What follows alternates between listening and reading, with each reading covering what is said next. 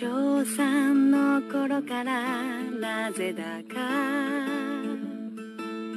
おばあちゃんと暮らしてた実家の隣この番組はご覧のスポンサーの提供でお送りします。顔，本节目由花王赞助播出，但他们没有打钱。大家好，欢迎来到最新一期的 Top of Japan。今天我们要聊的主题是花王，我是今天的主播瑞秋。今天跟我一起坐镇的主播依然是我们熟悉的钱德勒和妮子，请两位来给我们打个招呼吧。各位好，我是钱德勒。大家好，我是刚从医院陪护了十天放出来的妮子，刚从医院回来，那很很辛苦啊，就是相当的累人啊。然后呢，其实说这个事儿是因为，嗯好巧不巧的，我在医院里边买的那块肥皂啊，就是花王的这个著名的香水的那种肥皂，就是花王十碱。嗯，嗯，所以包装花里胡哨的那一款啊，对对吧？对，是，就是还是用纸包的，然后特别香，嗯，所以正好。哎呀，真是花王已经渗透到我们的生活里了，其实啊，是的，只要你看过日剧，你都会听到我们片头开场的那一句话，是不是非常的熟悉？很熟悉，还另外还有很熟悉的是 P 阳斗鸡，对，就是他那个、这他那个他那个读音，其实，在很多日剧的中插里面你是错过不了，因为他是拉就是拉长腔嘛，就大部分是叭叭叭叭叭，就在卡哦，就是那种嗯，你就会你就会看一眼，然后一个大月亮，对不对？对嗯，说明他们投的这个钱还是很成功，非常的深入人心。非常深入人心，嗯很独特。嗯，而且他是第一个，其他的都接到他后面，其他的品牌都在他后面。钱出的多嘛，就字对也特别对大，然后而且他的那个声音很干净，他没有太多花里胡哨的背景音什么的，不会糊掉他的那个品牌的声音，嗯，就很聪明。那花王这个也是历史很悠久了，一百多年的一家企企业了。然后现在我们对它了解，可能都是卖一些日用品的。它其实是前身可以往回倒到一八八七年，也就跟我们上一期聊的明治差不多是那个同一时期，也是在嗯明治的、呃算是末年的时期开始成立的。以及最早的时候，它也不叫花王，叫长濑商店。那么它的这个创始人呢叫长濑富郎，嗯这其实原名叫做长濑富二郎啊，后来把“二”字去掉了。那我我觉得他改名可能跟他跟另外一个也是卖日用品非常出名的这个狮王的创始人撞名了有关系啊。狮王的那个创始人叫做小林富次郎，然后他叫做长濑富二郎。我们这样听起来好像区别挺大的，但其实他放到日语里边，富二郎跟富次郎发音是一样的，只是写出来不一样。很尴尬，很尴尬了，很尴尬了。两个对吧，都是叫那个 Tomijiro，嗯，也不知道说的是这个小林副次郎还是 Kobayashi，对，还是说的这个 Nagase，就两个人又是竞品，又是这个竞争关系，名字还一样，就很尴尬啊。是但是就是反正打得很凶了，后来就改名了。当然是这个看得出来的是，花王现在肯定是要比狮王啊那个王 要厉害要更一点点。王中王，嗯，好厉害对。不过狮王我觉得也是一个很有趣的品牌啊，搞不好我们以后也会、嗯也会也可以聊一聊另一个这个副次郎，对对对，所以给自己留点后路，别踩啊，别踩。透明之龙。对，狮王听到的话就是你们可以真的打钱，然后我们可能会聊得更嗯认真一点。啊啊啊！我等不着，我们今天就不要认真聊了。嗯，打个样子，对吧？我们今天也很认真，但是如果希望打钱的话，可以更认真一点。对，那么那一八八七年的时候，这个是常来商店，其实也主要就是卖这种呃西洋日用百货的，因为你去。看历史，包括明治，我们那期也聊了，就是那个时期是日本他们开始开化了以后，大量去西方学东西、学生活方式回来。那时候真的是崇洋媚外到了一定的境界啊，什么都想学，然后先把他们的这个日用品拿过来卖，然后再自己呢去复制、复刻、创新，就是就是他们的这种崛起都有这么一个阶段。那么花王在这里面呢，就是自己等于后来去开发了这个香皂，所以第一款他们这个推出来的高级化妆香皂叫做花王香皂，日语叫做 kao seken，seken 就是写成汉字就是石碱，就是那个我们用来以前说碱啊，放点什么苏打是吗？嗯就是就是那个石碱，是啊、嗯然后用它来做清洁的。然后卡欧现在你我们知道还花王嘛，但其实这个也是日语里面盐，就是脸的意思。嗯，卡欧就是你的脸面的那个颜，对颜值的颜跟脸是一个发音，所以你如果只写成罗马字，就是就说卡欧的时候，一般都说脸。它以前这个香皂也就是用来洗脸的，因为太贵了，它。那个东西你只是用来洗手或洗东西是不够的，然后它那种香水的感觉就是觉得，哎，你这可以拿来洗脸，洗脸皂，嗯，那么这这个就再往下呢，它的就第一款产品让它站住脚跟了，在这个日化产里面，但它真正的兴起其实要到后面有一个叫做丸田芳郎的这个人，他加入了花王，开始就是到了算是昭和初年吧，就是大正的浪漫过去以后，昭和初年的丸田芳郎的这个加入呢，让花王其实上了一个档次啊。然后这个丸田芳郎呢，也是我们钱德勒啊，很 很心水的一位啊前辈，对，让他来讲讲关于他的一些东西。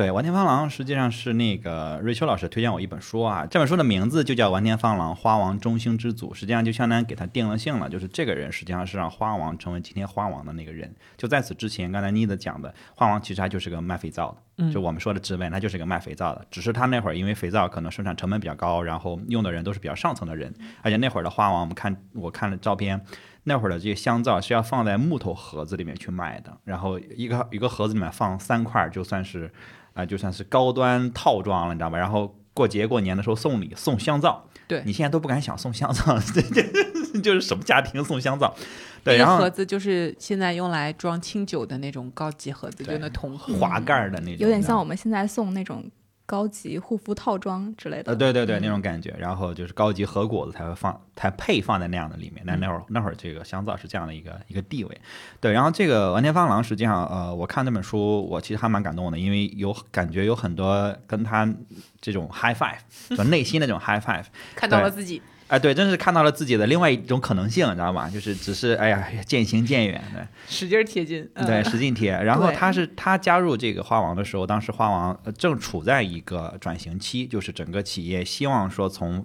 只是做肥皂这件事情变得可能会更上游，或者说更全产业链这种感觉。对，然后这个呃，他当时呃正好加入这个年代是二三十年代嘛，然后他就说服公司去生产这个润滑油。啊、其实相当于是偏重工的这种润滑油，然后但是整个公司其实蛮分裂的，就有些人同意，有些人不同意，然后就是呃需要被说服。他当时最终是说服了呃高层，然后帮他一起去搞定了整个公司，然后让他去做一些尝试。然后他在二十九岁的时候就在和歌山成立了这个油脂的工厂，然后成为了花王的油脂公司的董事。在二十九岁，在那个年代成为董事，这是很难想象的一件事情。然后他自己也说自己终其一生遇到了很多的贵人。呃，我的观点是，呃，倒不是说他只遇见过贵人，而是他可能并不想去记住那些小人，或者说他只会去感恩自己的贵人，就是有点跑题了哈。但是这个战后，呃，美国人就要求他去把这些精密生产，因为呃跟重工军工相关，然后就去转移，就是合并到了一些呃军工企业里面去，重工企业里面去，然后他就不得不去想办法去裁员，就是、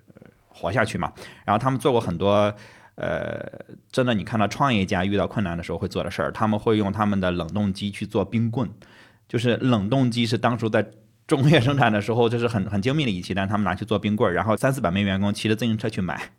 对，这是一个重工业企业的厂长和董事，然后他们用一些他们之前的工业废油去制作蜡烛，然后用这个公司用不到的一些木材去做一些门窗的格扇，对，然后还去拉海水晒海盐，就什么都干，然后呃做一些润肤露、染发剂，甚至一些灭鼠药。就是为了活下去，真的是无所不用其极的去让这个公司，呃，让这个企业能能走下去。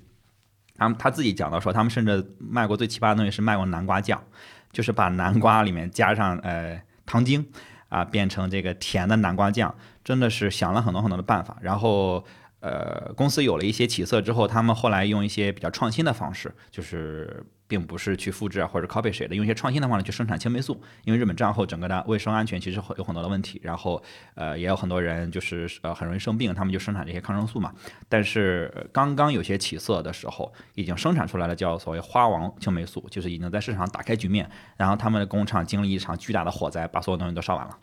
然后如果那会儿没有那场火灾的话，搞不好现在花王就是我们所熟知的药企。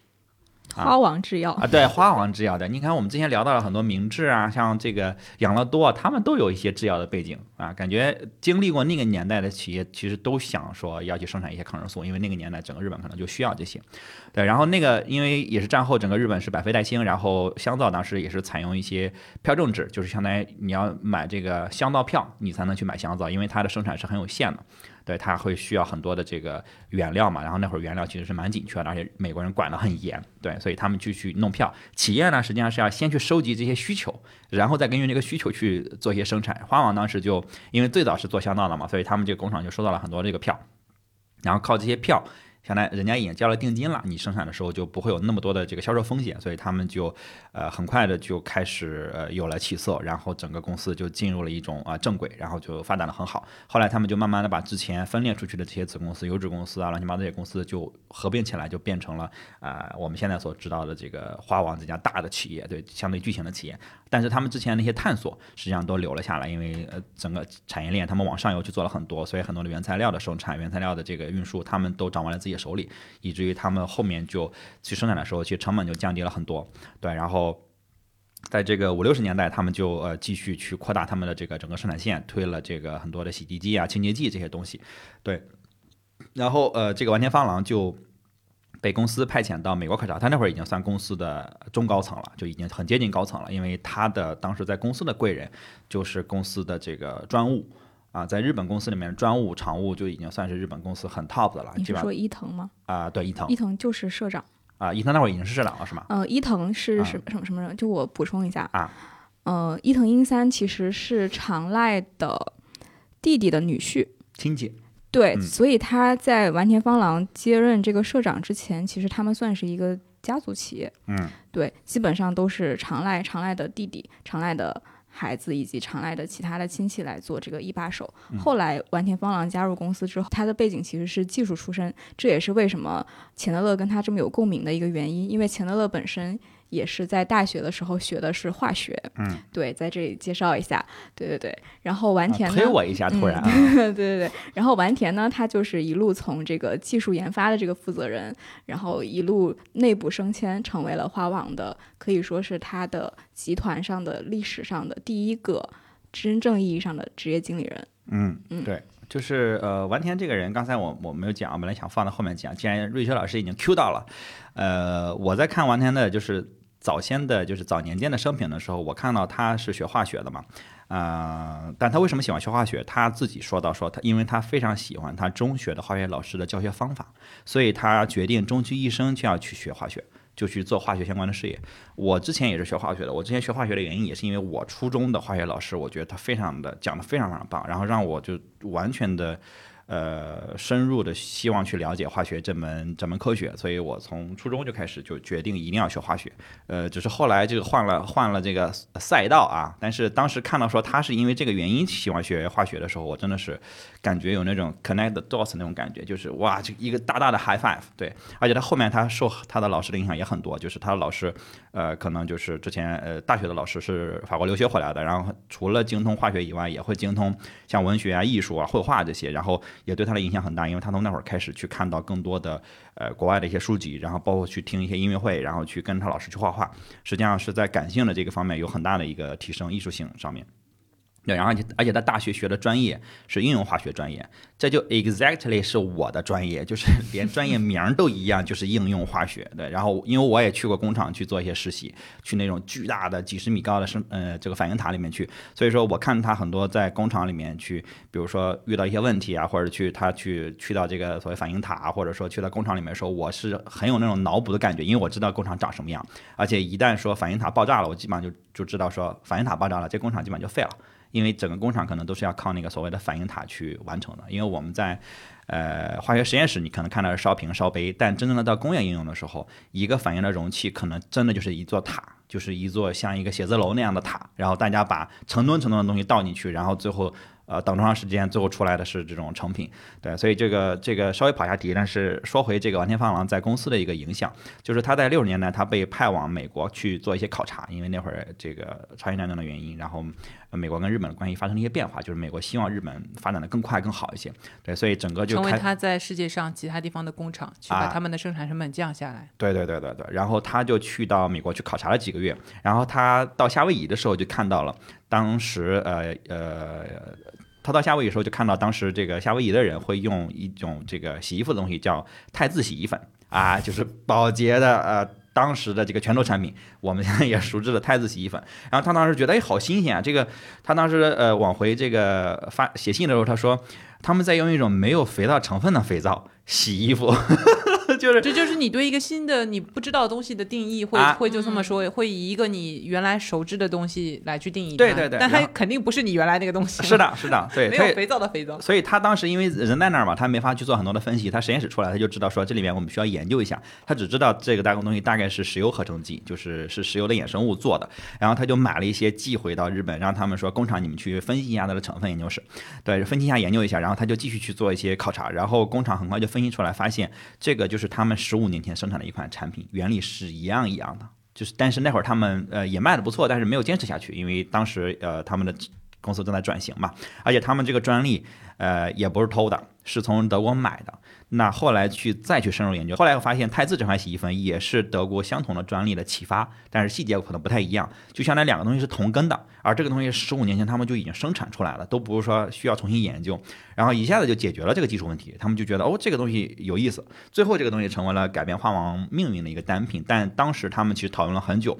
整个公司的高层讨论并不能确定这个事儿是有可能能改变他们命运，对不能确定，这可以。想象，因为丸田看到这个东西的时候，他也还是用肥皂去定义它，更不用想，嗯就是他已经是在这个行业里面最前沿、顶尖的这这么一个位置。那你这个日本民众肯定对这个东西是完全不知道它是什么是啊、要怎么用的，所以它这个用户的教育成本一想就是会非常的高。对，就觉得可能不一定会接受，因为当时嗯日本人洗衣服喜欢那种搓搓搓的感觉，就觉得你使的劲越大，搓的越厉害，这东西越干净嘛。但是洗衣粉实际上很明显是泡，泡完了之后你简单一搓，这东西就洗完了。而且当时在美国，洗衣粉之所以那么流行，也是因为美国在普及洗衣机，就是已经普及了洗衣机，所以这个他们就就心里就是打鼓嘛，就是不一定，因为日本那会儿洗衣机完全还不行，对，然后这个就。就就就还是尝试的去去做了，然后尝试的去做了之后，他们也用了一些呃直接从保洁那儿学来的营销方式，比如他们最开始做的时候，先发了五十万袋儿出去，就做完这个试用品，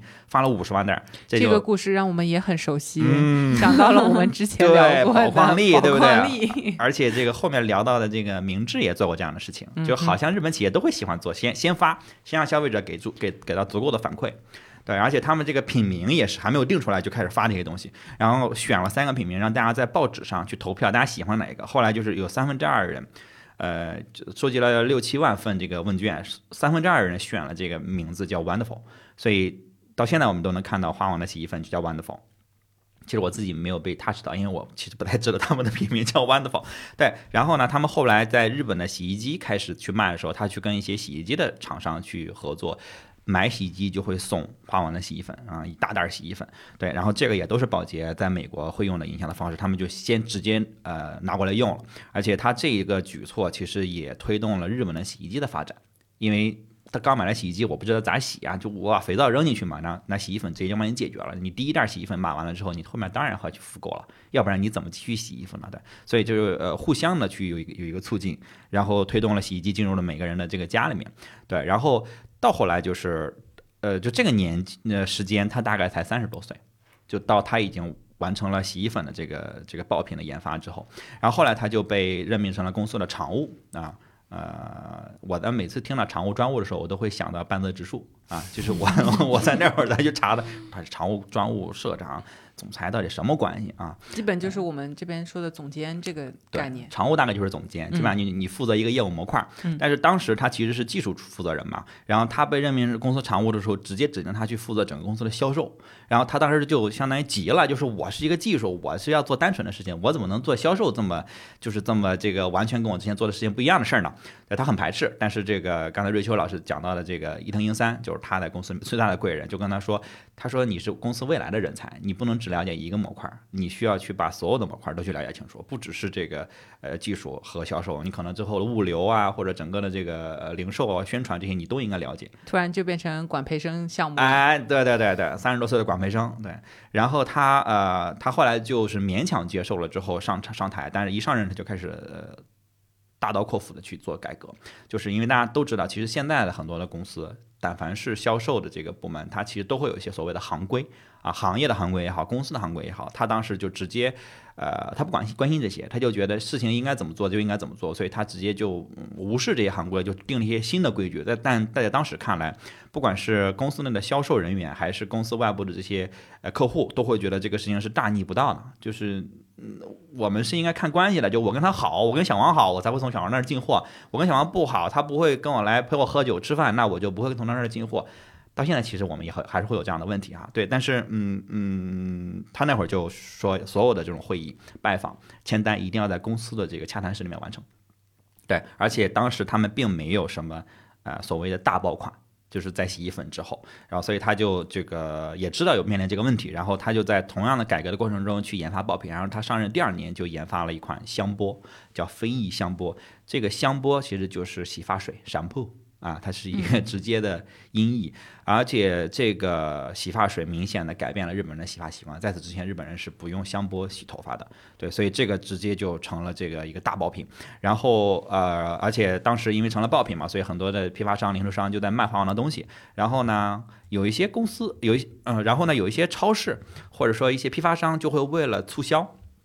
他会让一些东西明显的低于它的进货价，然后去卖另外的一些东西去挣钱。其实现在这也是很也经典是一样的。啊，很经典的一种一种商业模式嘛。对你之所以你你要这个渠道要扩大你的这个销售量，你的必须取得一定的价格优势。对，然后还有一些我要先占领一些所谓的市场份额，对吧？对对对。但但当时觉得这样的方式伤害了花王的品牌定位，同时扰乱了花王的整个市场价格。因为有些地方明明我大家都是比如十块钱进的，但有些地方卖八块，然后大家就会觉得花王对那儿东西的进价可能。不是十块，对吧？就那整个那个他的销售商也会觉得不满，哎，你怎么给他弄一个便宜的价格？对，所以他就设定了一个最低价的一个保护，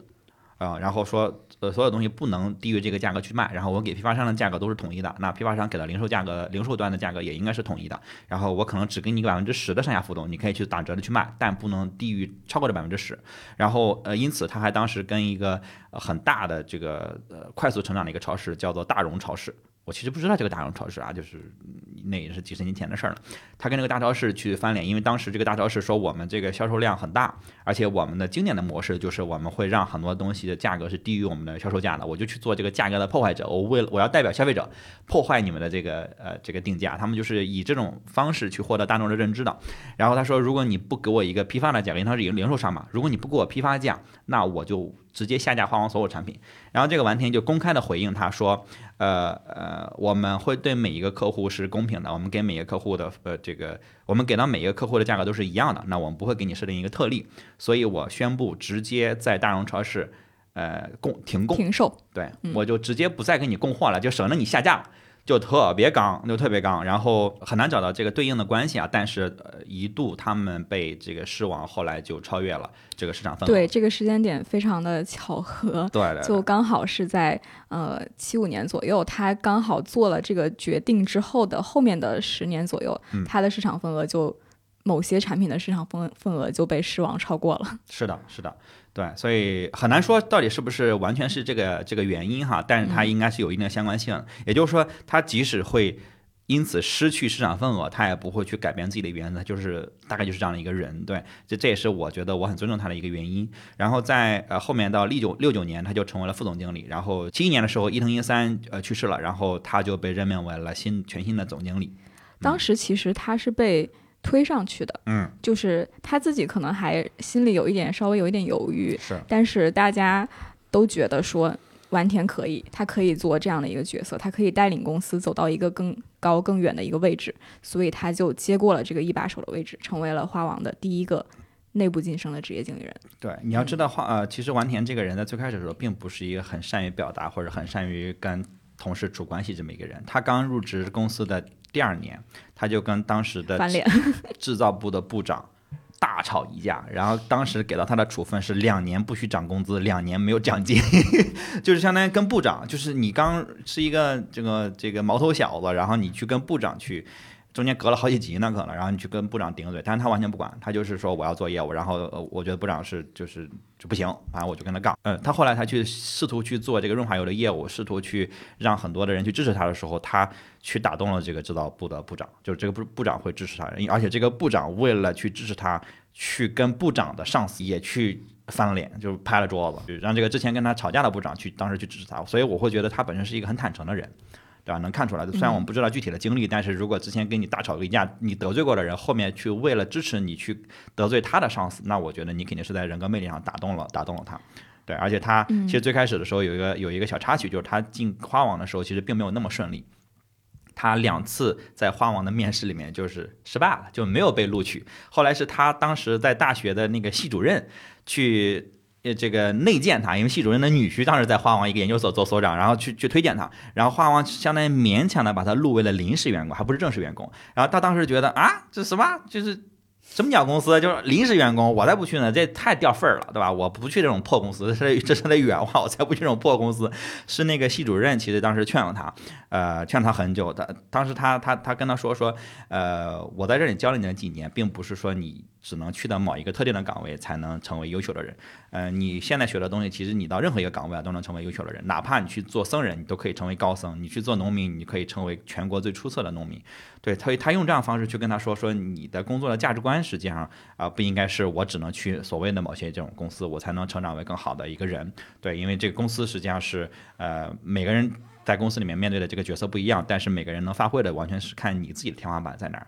所以我会觉得当时他在大学里面也建立了很好的这个所谓的工作的价值观。对，这也是年轻的时候其实会受到很多这样的正面的影响，也是蛮幸运的。对，包括。后来他在进入花王之后，这个伊藤英三当社长的这个时期，其实对他有非常多的欣赏，甚至是保护。伊藤英三真的非常认可他这个这个人的个人能力，所以在一些就是比较特殊的这种纠纷的时间节点，他呃，比如有几次他让这个丸田去休学，然后避免了公司内部的一些这种有的没的会消耗他个人精力和这个研究精力的这个事情，嗯，然后。呃，包括后来他其实跟伊藤英三也建立了非常深厚的友谊，我觉得他们真的就是非常战友的一个存在。是，嗯，是，他确实从我们第三方角度来讲，他确实是他的贵人，因为当时他入职的时候，哇，伊藤英三可是社长的亲戚，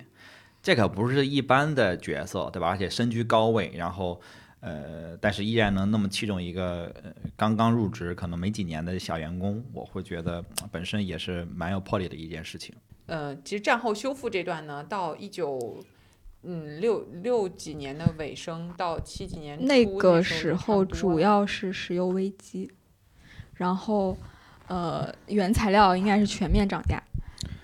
洗衣粉除肥皂外，其他所有的都是那种都是石油衍生物嘛，对对，都是石油衍生物，所以他们那个时候属于是这种这种外患压力太大，然后不得不。转方向去去尝试一些新的，对对对。所以这个时候呢，花王就变成了我们现在更可能熟悉一点的花王，嗯，也就是他开始做他的那个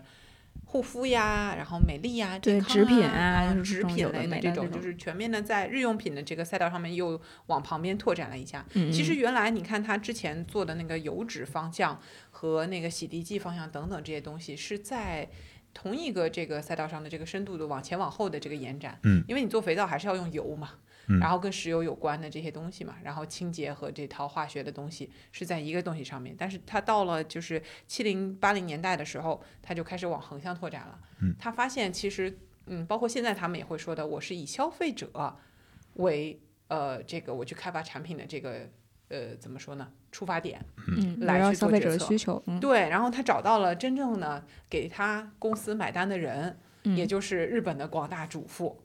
然后呢，他们所需要的东西，我们都可以生产，因为我已经有这些用户了。我去探索他们的需求，然后去扩展我的这个领域就可以了。所以在七零八零年代的时候，花王就开始，哎，你们熟悉的品牌就来了，比如说乐尔雅卫生巾啊，我给他点赞点赞点赞啊，是呃官方用品，我 主播主播最喜欢的这个嗯卫生巾品牌啊，妮子最喜欢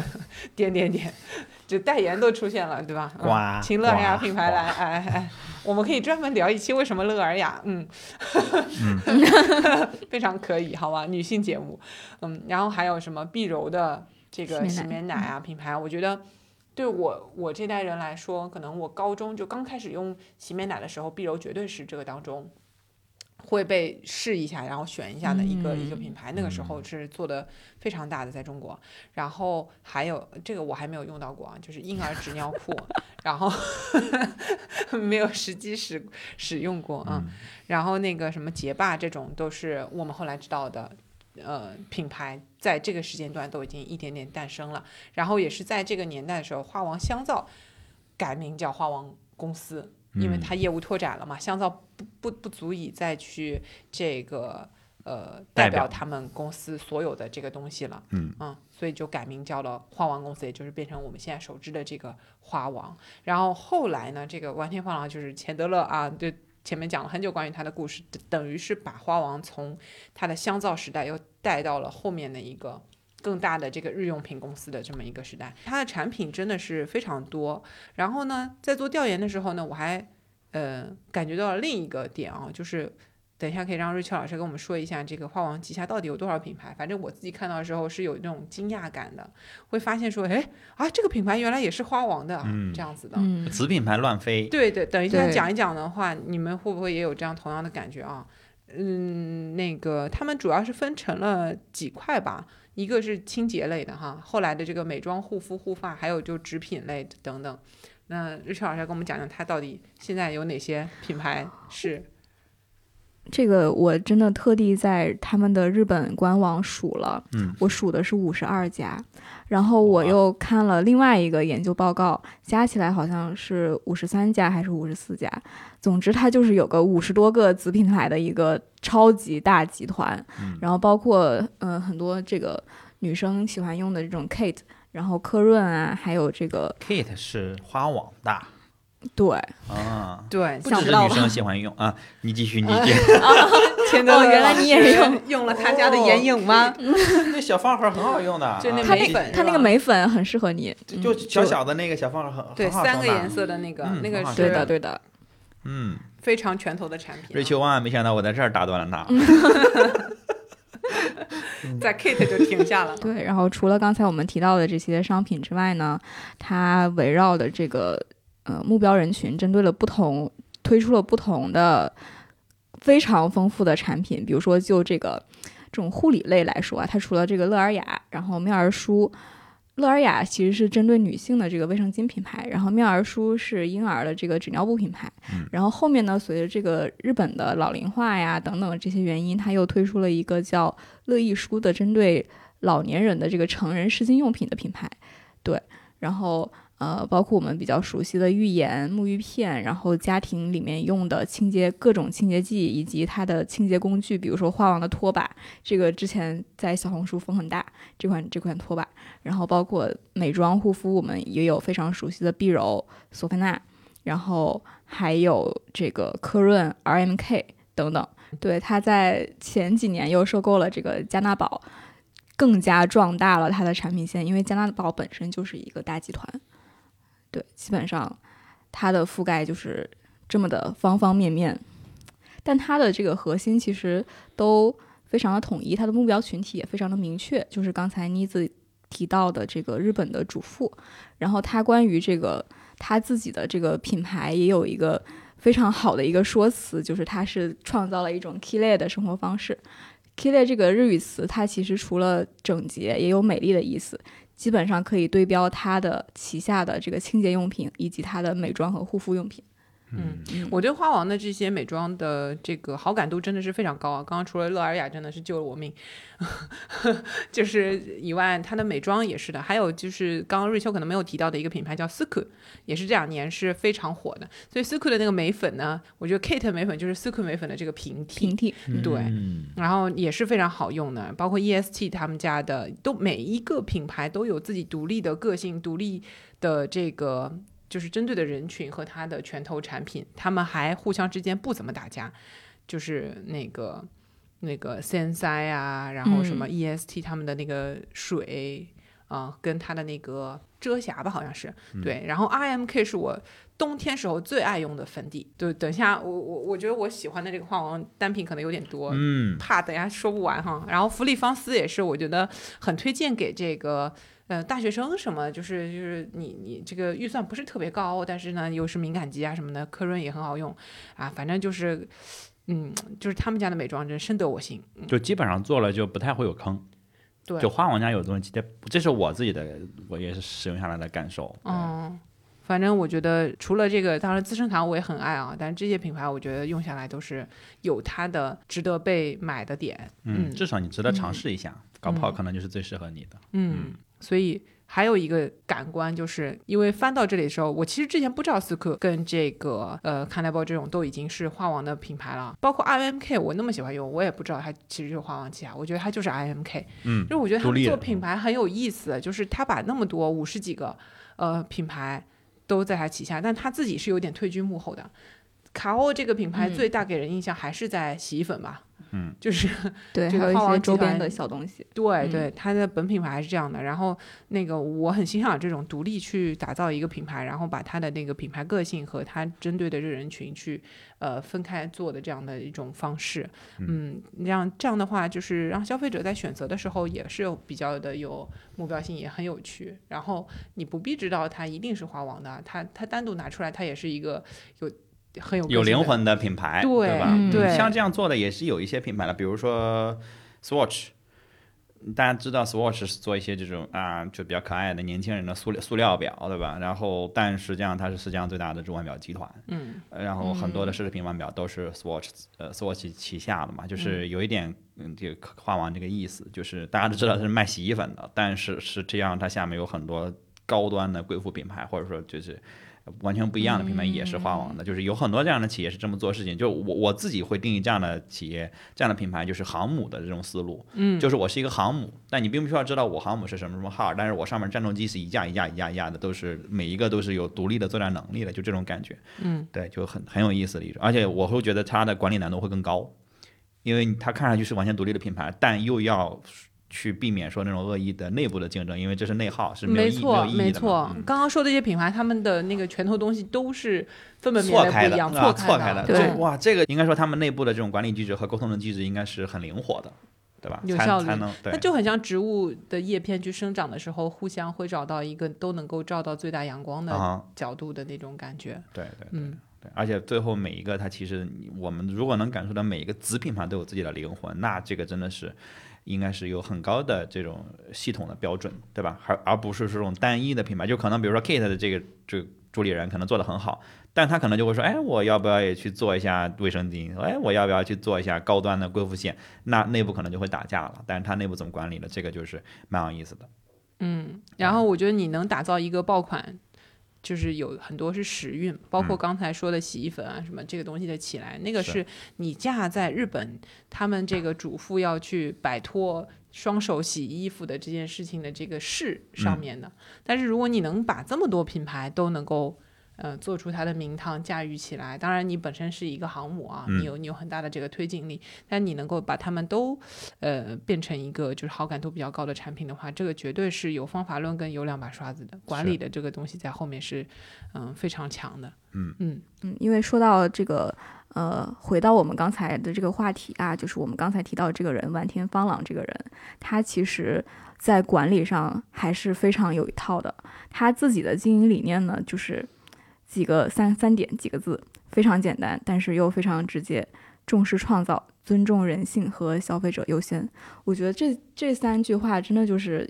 非常简单又非常准确的。阐述了他自己的经营理念，尤其是重视消费者这个部分，其实花王做了很多的工作。他曾经在呃一九五四年的时候就成立了花王家世研究所，去处理消费者的咨询，然后还建立了一个事这里要解释一下，就是咔叽，就是日语里面那个家家务事，就是家务家务对对对对的意思。对，对，然后一九七八年，他们又创立了一个回访系统，去建立数据库来处理这些用户的这个咨询意见和反馈。就那个年代，就是用日用电脑应该是比较少的这个管理方式吧。我不知道这个日本当时是七十年代什么一个什么样的一个情况，我觉得这个是非常非常先进的。嗯就是用数据库来处理这个这些消费者的反馈是非常非常先进的。嗯然后丸田还曾经在这公司内部，当时他还不是这个一把手的角色，他还他还是一个呃负责人的时候，他就发了一个这个内部信给全体员工，让他们重视消费者创造。他的意思就是说，呃。我希望所有的人，所有生产这个商品的人，都站在消费者的角度去考虑问题。我们在卖这个东西的时候，不是不是觉得说，啊、我这个能卖出去吗？然后这个是不是这个这个是不是不好卖？他其实对自己的产品非常有信心，他也呼吁他的员工对自己的商品非常有信心。如果你都觉得说你不会用花王的产品，你不会推荐花王的产品，你怎么能去真心实意的去销售它呢？所以他就要求每一个人站在消费者的立场上去试用花王的产品，然后去坦率的说出自己是不是觉得我们的产品是好的产品，然后再去推荐给他的消费者。这一点我觉得真的是就这一点很打动我，因为因为这个涉及到一些呃，就是团队的管理，或者说给到团队呃的员工说什么是最重要的，就是他很明显表达的是员工的信心是我们这个公司最重要的。就这一点，我觉得很多的企业家可能嗯，或者说公司，我觉得没有没有太呃。主张这一点，但是我是我是非常非常坚持的认可这一点的，就是我跟其实就我我就是蓝莓评测团队，其实我们有时候很多时候公开的聊，或者说呃我们私下里聊，我我我也会觉得说你的信心是最重要的，就是一个事儿能不能成，你的信心是最重要的，就是其他的那些都是客观的问题，我们会遇到很多的这个这个阻碍，我们遇到很多的阻力，但信心是最重要的。如果你没有信心，我其实觉得这个事儿可成的几率基本上就没有。对，所以他用了一种更标、更更高级或者说更简略的方式，更言简意赅的方式去讲了他为什么认为哎信心是很重要的。这一点让我就是非常的致敬，而且他有一句话很打动我，就他自己说，他说呃跟同行的竞争是很容易让我们忘记消费者的存在的，忘记消费者的生活的。哇，这个真的是很高的一个。一个一个立场才能讲出这样的话，就是他不希望他们做事情是为了去竞争，对，然后这个这个事情让我想到，他们当时在由肥皂、香皂这个产品切入洗涤剂的这个产品的这个这个转化的时候，其实嗯。也是站在消费者的角度去考虑这个问题，嗯。就是最终打败肥皂的不是另外一款肥皂，而是消费者新的需求，他们要用洗衣粉了。就是你问消费者，呃，你需要一辆汽车吗？他会说我不需要，我只需要一辆更快的马车啊。因为消费者永远不会不会给你提出具体的需求来，直到你给出一个东西能解决他更好的问题啊，他才会让新的产品去替代老的产品，你才会有可能去做所谓的颠覆。对的，而且这个是嗯，像花王这种百年企业，它去穿越周期嗯，需要带上的东西，就是非常非常重要。大家老说跨越周期，它的那种创新和所谓的第二曲线等等的，其实就是在你去审时度势的研研究你的消费者在这个时间段他下一个趋势会往什么方向去。如果这个踩对了，你就有机会。是，而且这个其实就是他对自己领导人、领导层的要求，就是他认为领导层必须能看到十年、二十年之后的情况，就是这是你必须要做的，否则你作为领导人就是不合格的。对，然后嗯他也嗯很、这种作为科学家的坚持吧，就是嗯他原来技术人员出身的这个背景，给了他一种所谓从第一性出发的这个视角。就是嗯刚才是的，呃，我们分享到他在说销售的这个事情上，他去教育他的销售，不是说你这个东西跟人家谈一个多好的合约嗯价格，而是说你你卖这个东西，你自己先试用，你真的对它建立了信心。如果这个产品不够好，我们改产品，嗯，你能提出来也可以是啊，你不要去卖一个勉强的东西，你也不要勉强你自己。对当你觉得他真心好的时候，你再去卖这个东西的时候，你就不是勉强的，对吧？你是你可以有这种真诚和你的信心去感，就是感染到你的这个客户。是，嗯，那这样子其实是一种更高效的。我们，呃，不要说这个产品很勉强不好，然后你想办法怎么样用你的销售技巧把它嗯卖掉，嗯，不是，而是反过来的。所以其实。呃，因为我自己也在做这个快消品嘛，嗯我们做饮料什么的也是一样的。你对于产品这个东西出来，嗯，口味也好，它整体的包装也好，等等的东西，你如果勉强的话，你这个东西走不远的。嗯哪怕你嗯用各种手段在营销上引爆了一波，你是没有复购的，没有意义。嗯，就是赚快钱嘛，其实是这种感觉。那你这个东西就是不太容易走得远。嗯，对，而且既然他是这个研发和技术出身，他实际上对花王产品的这个迭代其实非常的重视，嗯他也非常的珍惜这个技术人员，因为他本身就是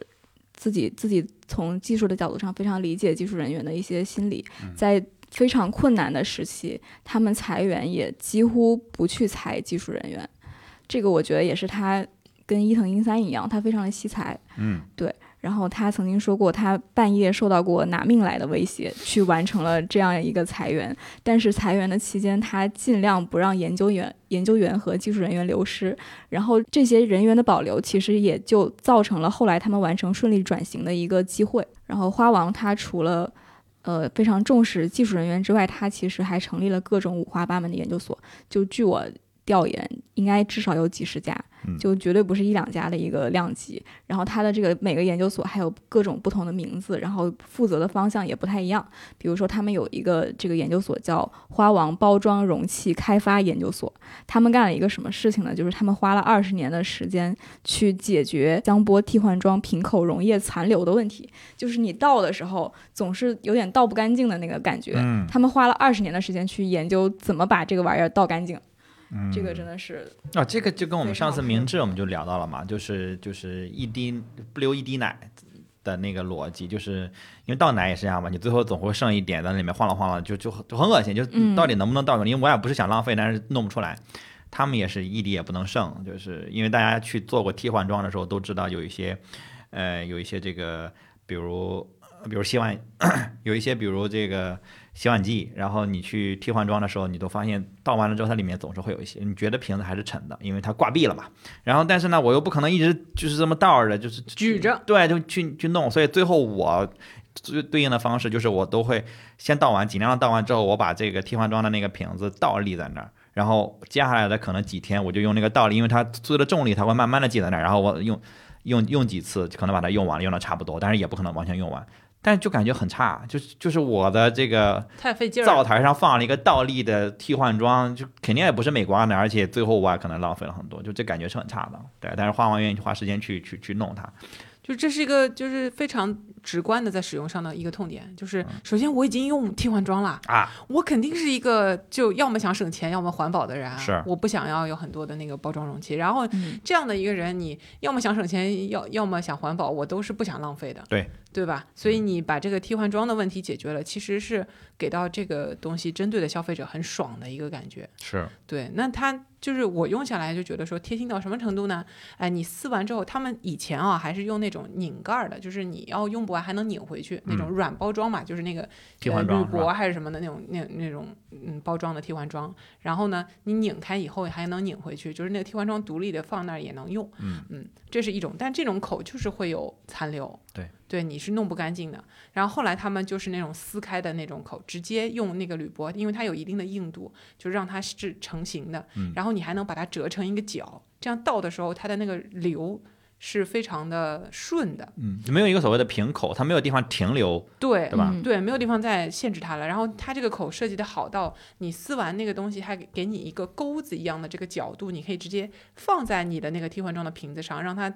自己在那里站立，不需要你手扶着。嗯，所以你只用把它撕开，然后挂到那个上面，让它倒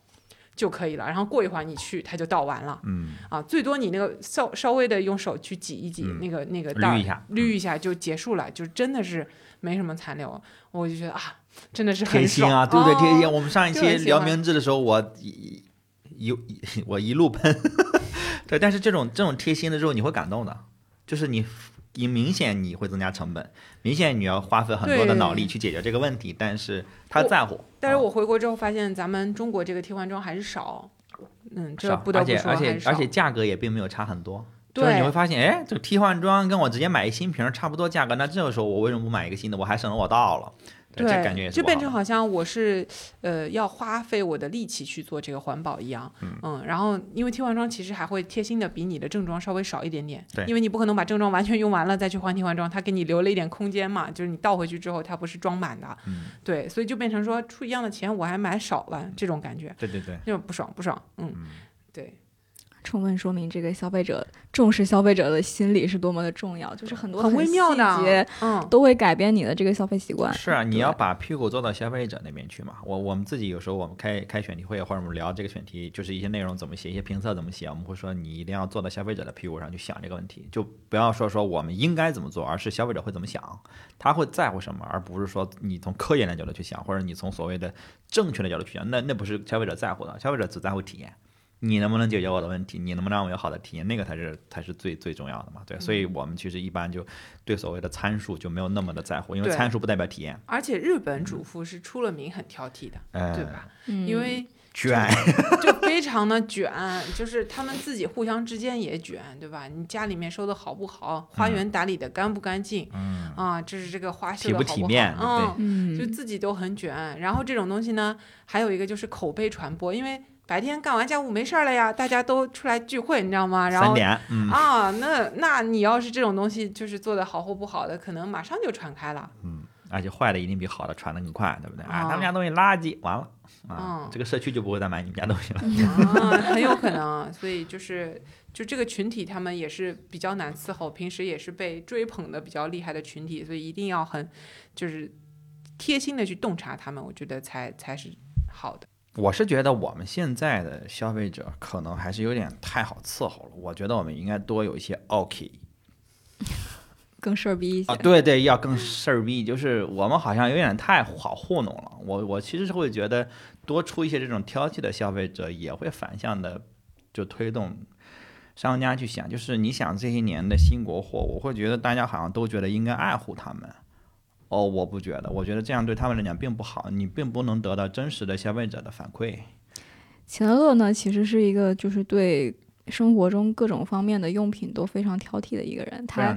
他真的是在践行他自己的消费价值观，所以我确实也觉得，就是受到了钱乐乐的安利，让我的生活有了更多就是使用寿命更长的好东西。对吧？对因为我因为我是比较坚定的认为，就是一个呃好的东西的寿命会长。那这个时候你会为一个寿命更长，你能跟它相处时间更久的商品去付出额外一点溢价，我觉得是值得的，因为你要算一个。你要算一个它的平均价格嘛，就是你要算一个它平均的使用的这个成本，就好比呃你可能挣的更多了，但是你每天加班到十一点，那你算你的时薪的时候，你其实是要再除以二的，因为你每天干的不是八小时的工作，你可能干了十二小时甚至十五个小时的工作，那你的时间其实是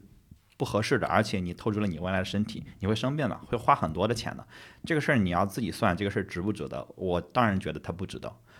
对吧？我觉得这个事情是是是不对的，是错误的，所以我我是蛮反对这样的这样的观念的。然后我也会对这样的企业其实会呃比较反感。我觉得你在透支你未来的消费者，或者透支未来消费者对你的信任吧，就是你没有在做正确的事情，你总是在去就是说试着去走一些弯路。对，我说回来就是我我觉得为什么需要多一些这种 OK，就是多一些那种难搞的消费者。我觉得这个其实是真实的，他会给你一些反馈。就是我们能收到的反馈大概只有两种，一种是啊特别好，一种是垃圾。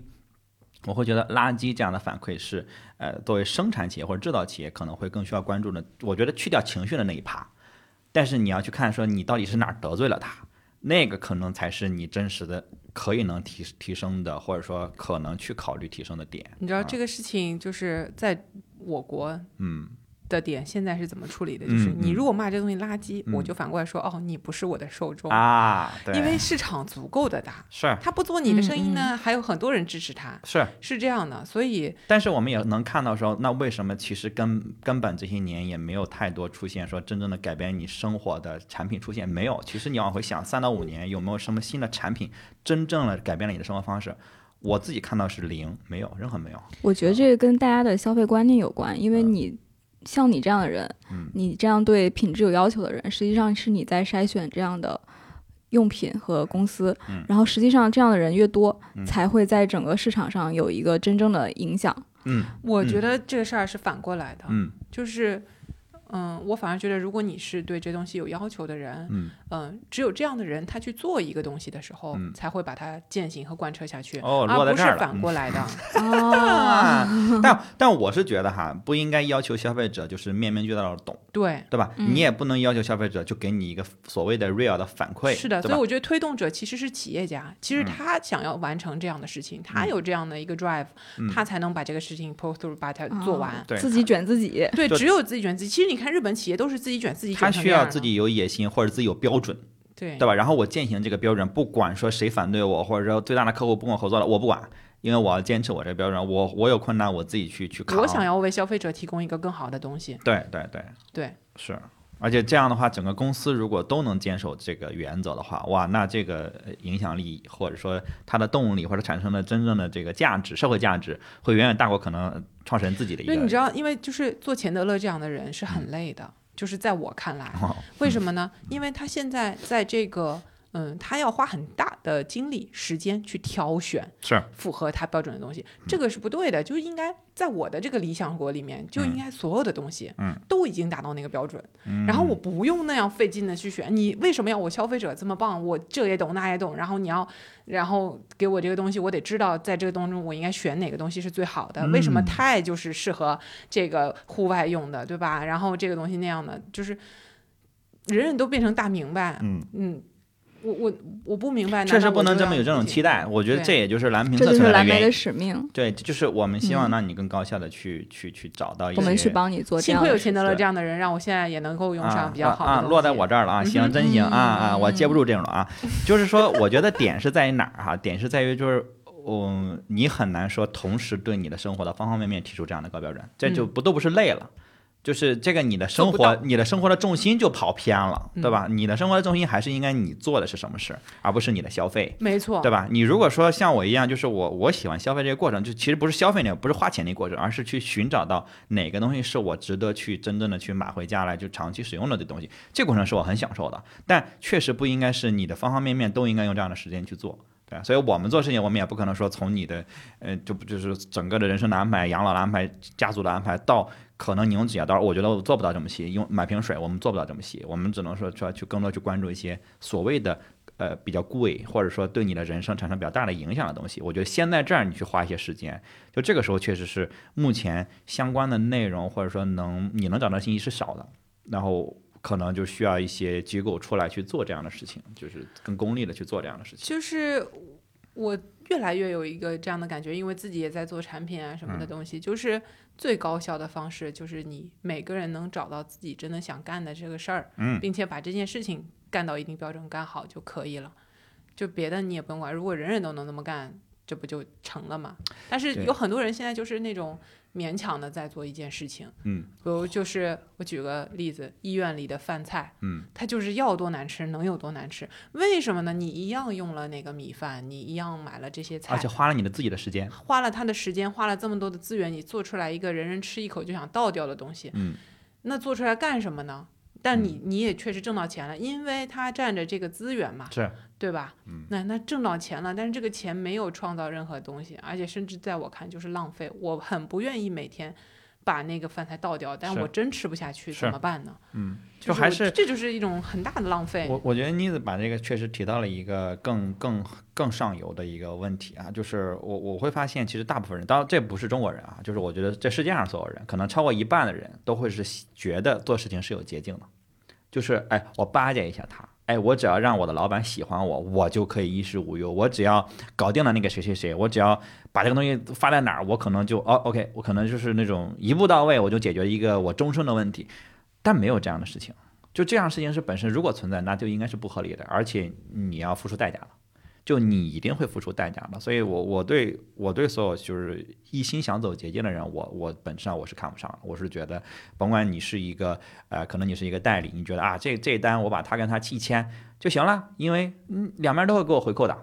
哇，easy money 挣的真好容易啊！就这啊，世界面上都是傻逼，大家都不都懂潜规则。但你你你就挣潜规则的钱，你总有一天你会去付出你的代价的。就我不好说代价是什么，但是 you will pay，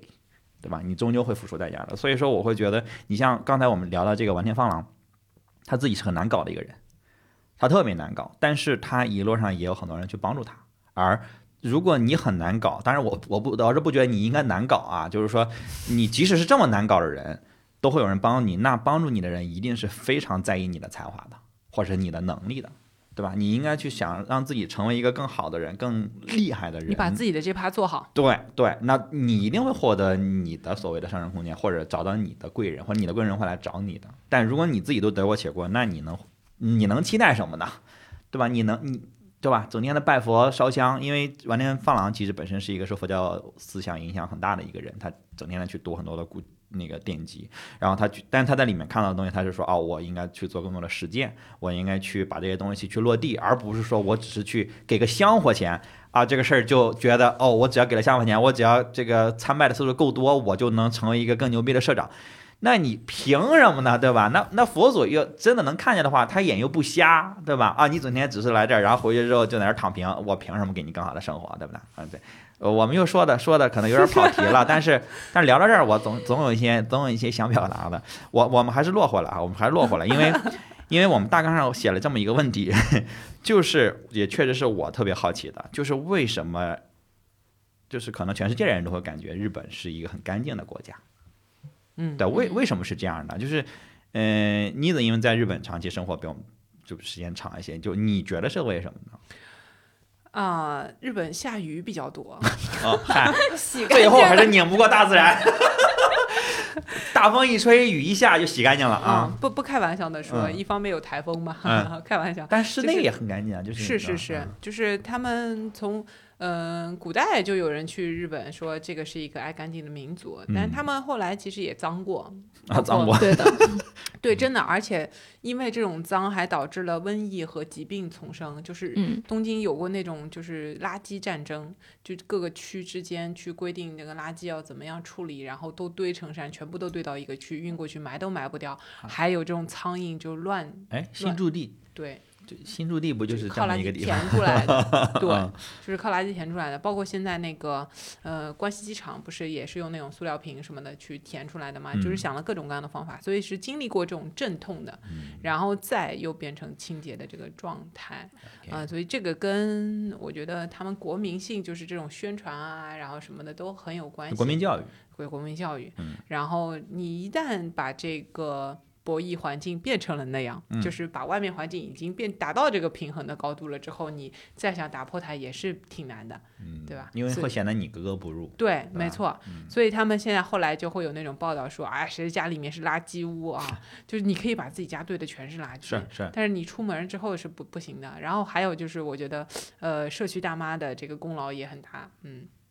就监真的督群会来自群众的群众监督嗯会跟你上去就说呀，你这样不对的，你怎么能干这种事儿呢？嗯 说白了还是自己卷自己。啊，对，就得自己卷自己，然后嗯就会整个挺干净的。然后他们呃，但这个是一个全方位的事情，就包括他们建设的时候，这也会付出非常高的代价。嗯呃，举例子来说，就比如他们在造房子的时候，你会发现，其实新建建筑物这个事情是一个造成粉尘、噪音、各种污染特别特别大的一个事儿建筑垃圾特别可能有点跑题啊，但是他们怎么干呢？他就真的有一个专职人员在那里拿了个水龙头，给你两个小时冲一次。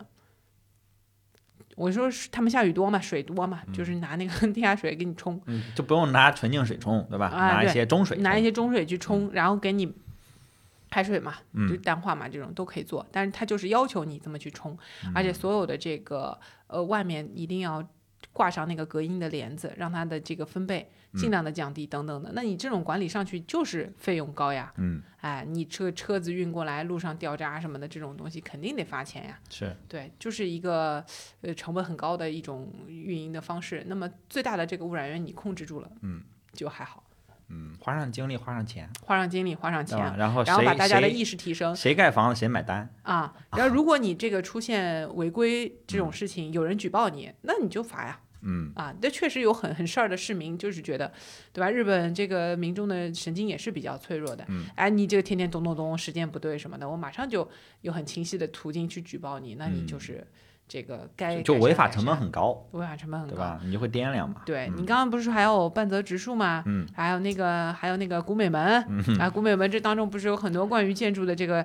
呃阳光法令啊什么的，就是大家的这个法律意识，然后他的那个执法啊，还有他的这些东西都成套的往上上，你才能让这个环境整个一个比较干净，对吧？是，然后家里面呢也是就自己选自己啊，主妇们嗯对于这个家庭环境的清洁也是很讲究的，嗯然后才设立出来。你看有玄关，嗯玄关干嘛的？你外面的鞋跟里面鞋要分开。嗯那么这个意识，你到了小学里面也是，你从小学就开始了，嗯对的，对？吧？到了这个建筑物里面，鞋子脱掉的，嗯，换成室内的鞋，或者是干脆就是你袜子直接在地上。对。啊，然后他们以前那种榻榻米的这个生活，也相当于说是留下来了一点这样子的每天铺床，每天收拾床，每天把床叠嗯，对啊，，然后你进入到室内和室外，它就是、呃两个空间，对吧？它以前叫土族嘛，嗯，啊，对，嗯。就是那个土族误入啊，土族误入嘛，就是鞋嘛，就是你在嗯。外边是赤脚的，那个鞋很脏，你要进室内，你必须得那个脚弄干净了，然后进去就是榻榻米嘞，嗯。你晚上还睡觉的哎，那那那都是趴在地上擦，对吧？看一休哥在那里擦那个寺院什么的，那这个是从他们呃早的这个生活方式里面就留下来的，嗯，对，然后一步一步变成现在这样子，然后，呃，就是那个日语里面的这个 “kirei” 这个词，对吧？它两层意思，“kirei” 就说这个人很好看，好好看啊，嗯啊，也是说这个人干干净净、整整齐齐，嗯也是一样的意思了。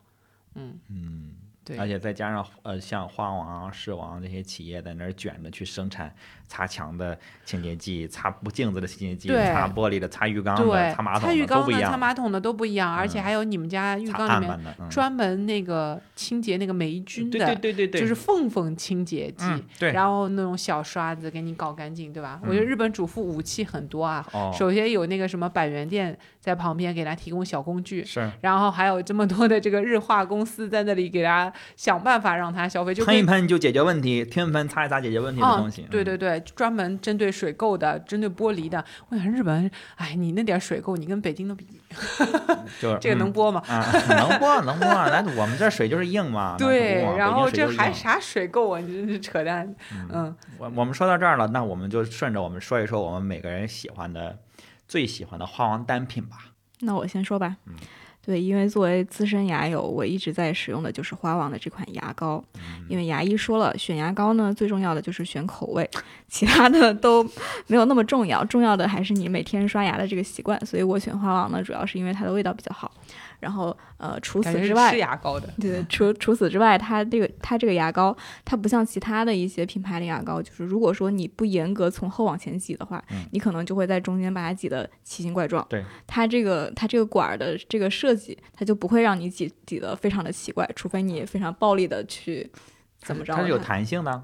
它就是就基本上是一个直挺的。嗯，对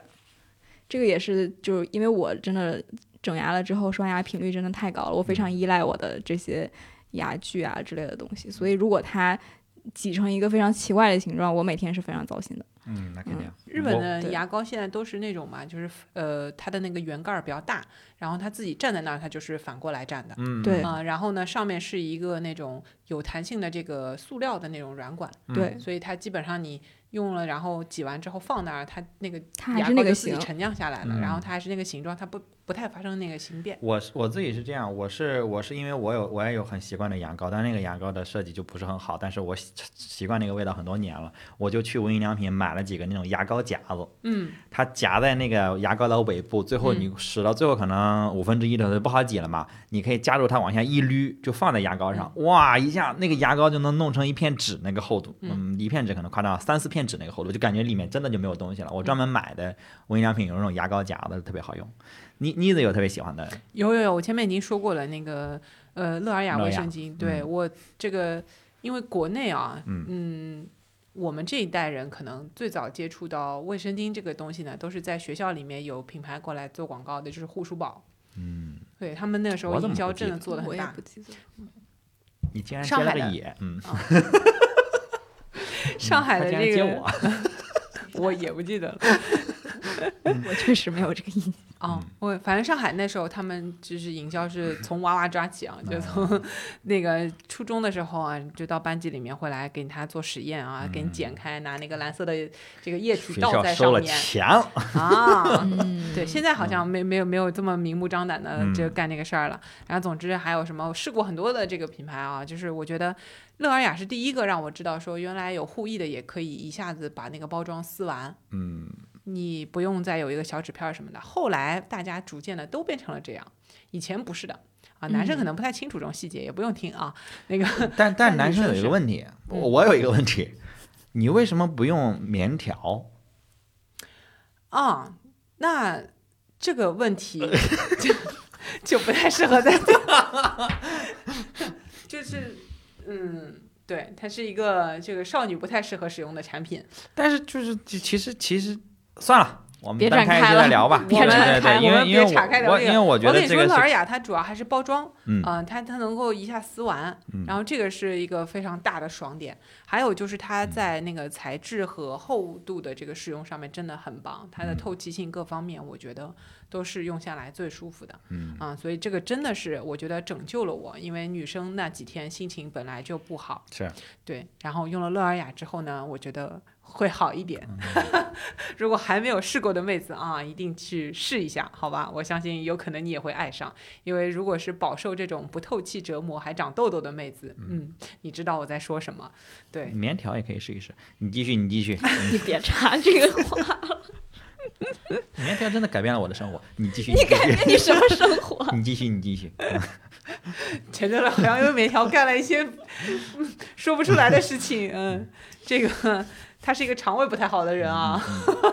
我真的是我也不知道怎么接这个东西。然后呢，如果是化妆品的那上面呢，Kate 的那个眉粉真的已经深入人心啊，永远都在用那个东西，因为它不仅可以当眉粉，还可以当阴影，然后它又很好带，上面还有小镜子，对对对，各种好，关键还价格都不贵。嗯，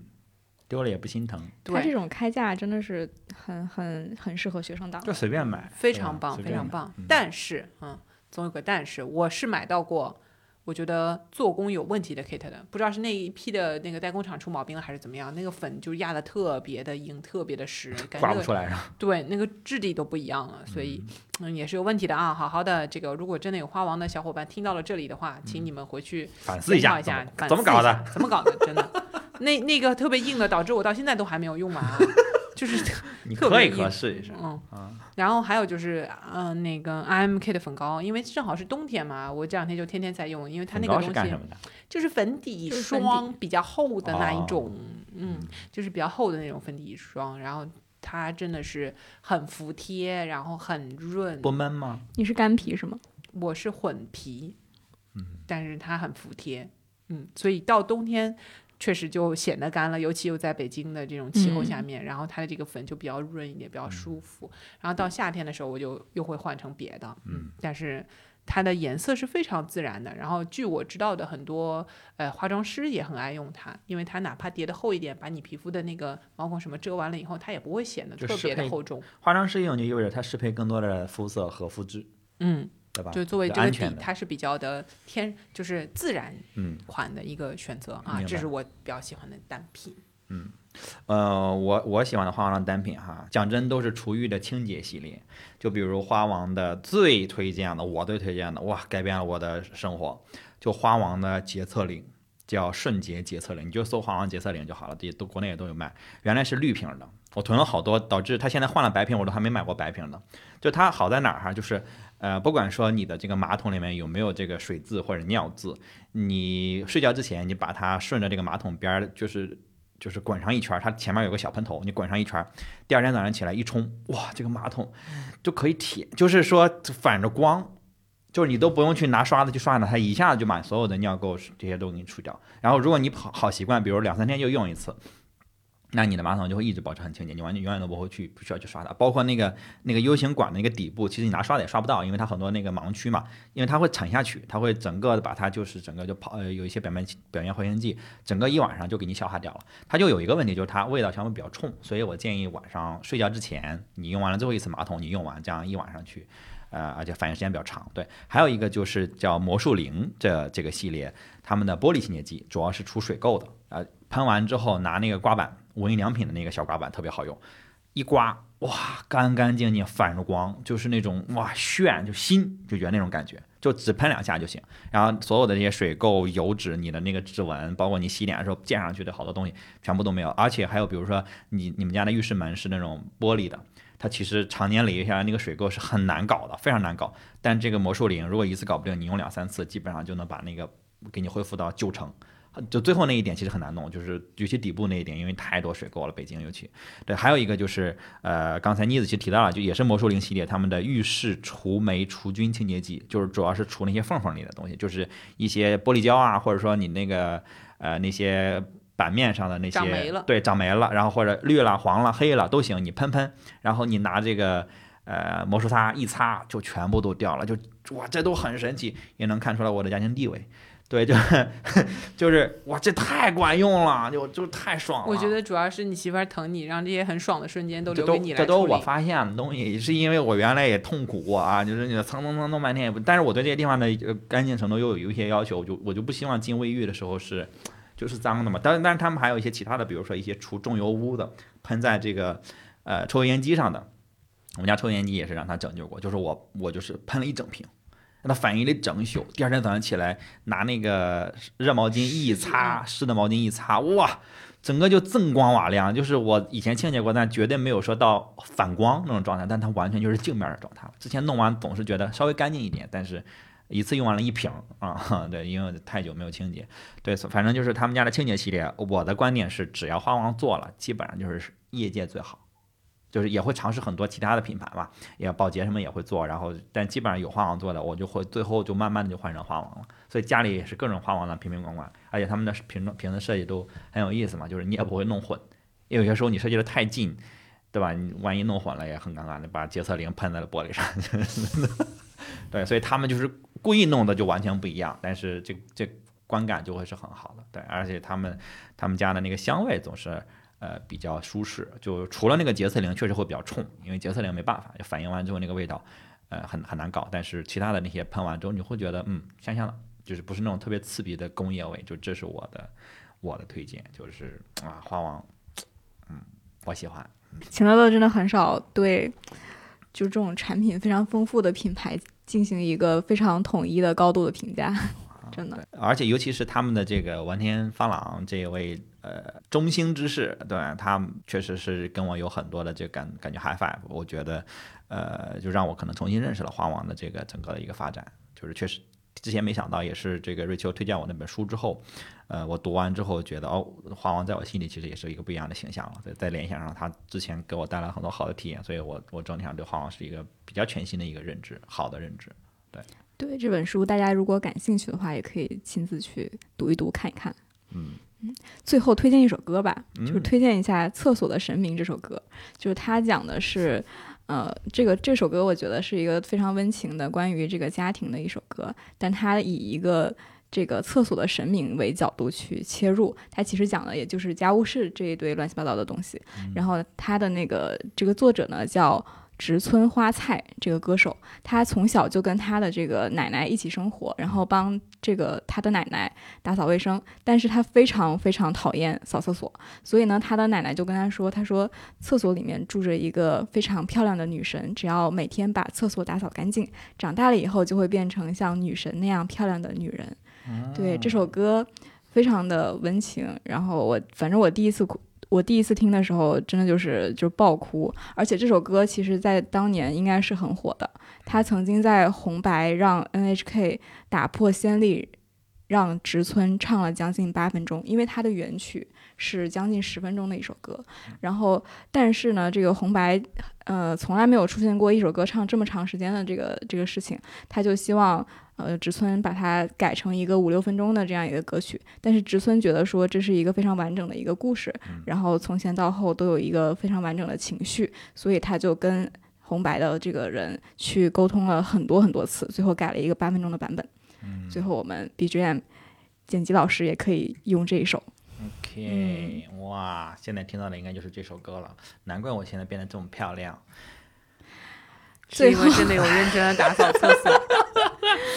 最后，如果大家想要加入我们的听友群，跟我们互动的话，可以添加蓝莓酱的微信 l m t e s t e r，备注 t o j，加入我们的听友群，和主播一起互动。那么今天的节目就到这里，拜拜，拜拜拜。